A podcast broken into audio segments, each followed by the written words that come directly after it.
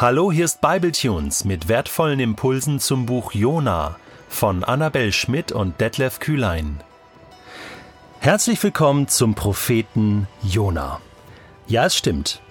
Das Buch Jona im Alten Testament ist ein kurzes Buch, nur vier Kapitel.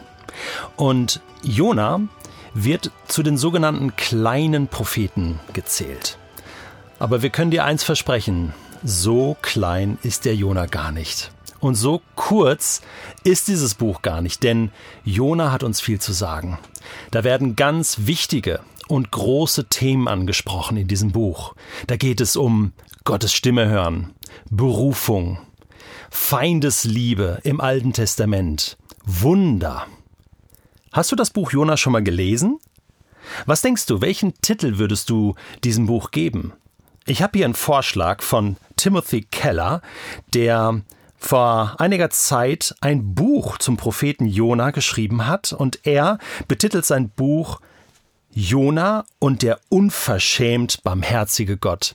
Dieser Titel gefällt mir, weil ja, er ist unverschämt gut. Ist Gott wirklich unverschämt barmherzig?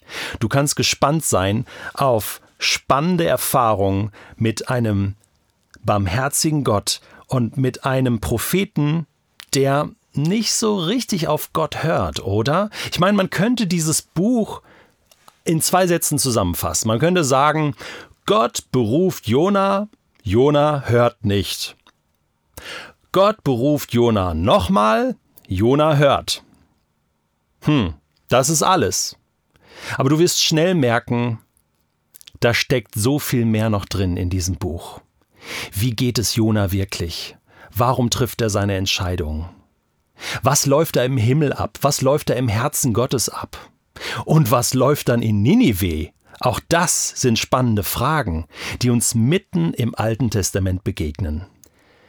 Wie bereits angekündigt, werde ich das Buch Jona nicht alleine durcharbeiten, sondern ich habe mir kompetente Verstärkung geholt. Annabelle Schmidt ist hier mit mir im Studio und Annabelle und ich werden euch gemeinsam dieses Buch präsentieren, kommentieren, auch vertiefen. Wir haben uns überlegt, dass wir nicht nur den Bibeltext kommentieren werden und euch sozusagen ähm, in, in einzelnen Episoden äh, liefern werden, sondern weil es eben ganz spannende Themen gibt, werden wir immer mal wieder auch Vertiefungsepisoden haben, wo wir einzelne Themen aufgreifen.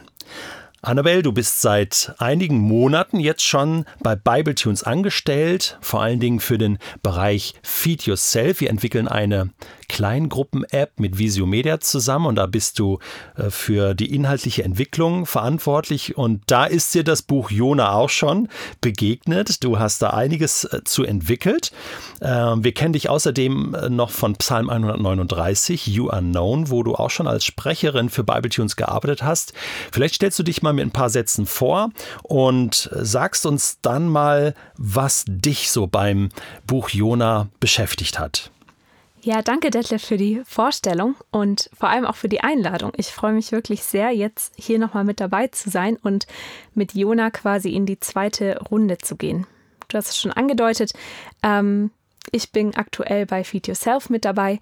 Sonst bin ich an der FTH in Gießen beschäftigt. Das mache ich, wenn ich nicht äh, gerade mit Jona beschäftigt bin. Da begleite ich aktuell Studierende, die da äh, bei uns auf dem Campus sind, in verschiedenen Dingen. Ich bin außerdem im Institut für Ethik und Werte beschäftigt. Das ist auch der FTH zugeordnet. Genau, das sind so die Arbeitsbereiche, die meine Zeit füllen.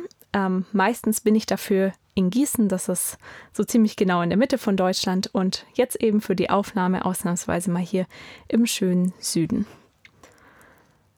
Das Buch Jona ist in vielerlei Hinsicht ein spannendes, ein faszinierendes Buch. Detlef, du hast es schon angedeutet, das ist kurz, aber es hat es wirklich in sich. Und auch wenn wir die Geschichte vielleicht in wenigen Sätzen zusammenfassen können, hat das Buch schon über Jahrhunderte, mittlerweile Jahrtausende, viele, viele Menschen aus verschiedensten Religionen beschäftigt. Wir lesen das Buch Jona in der Bibel, aber auch in der jüdischen und selbst der islamischen Tradition hat das Buch Jona und das Ringen mit diesem etwas ungewöhnlichen Propheten einen festen Platz. Aus christlicher Perspektive ist das Buch vor allem dadurch prominent und interessant geworden, dass Jesus selber Jona mehrfach im Neuen Testament aufgreift. Einmal erinnert Jesus in seinem Frust über die Unbußfertigkeit der Israeliten seine Zuhörer an die vorbildliche Buße Ninives, eigentlich Feinde von Israel. Ein anderes Mal identifiziert Jesus sich dann selber mit dem Propheten Jona und kündigt seine Auferstehung durch einen Vergleich mit Jonas Aufenthalt im Fischbauch an.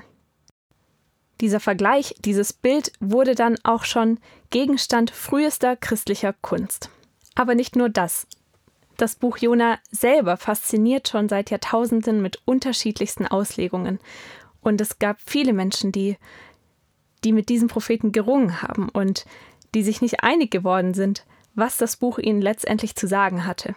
Ist es jetzt eine Lehrerzählung oder doch als Satire zu lesen? Oder vielleicht doch eine satirische Lehrerzählung? Man weiß es nicht so genau. Aber dass das Buch Jona uns was zu sagen hat, darüber sind sich alle einig. Vielen Dank, Annabelle. Das war jetzt schon sehr inspirierend und das macht uns alle sehr neugierig auf das Buch Jona. Äh, bevor wir jetzt einsteigen, was würdest du denn sagen, was hat dich persönlich ganz neu begeistert an dem Buch Jona?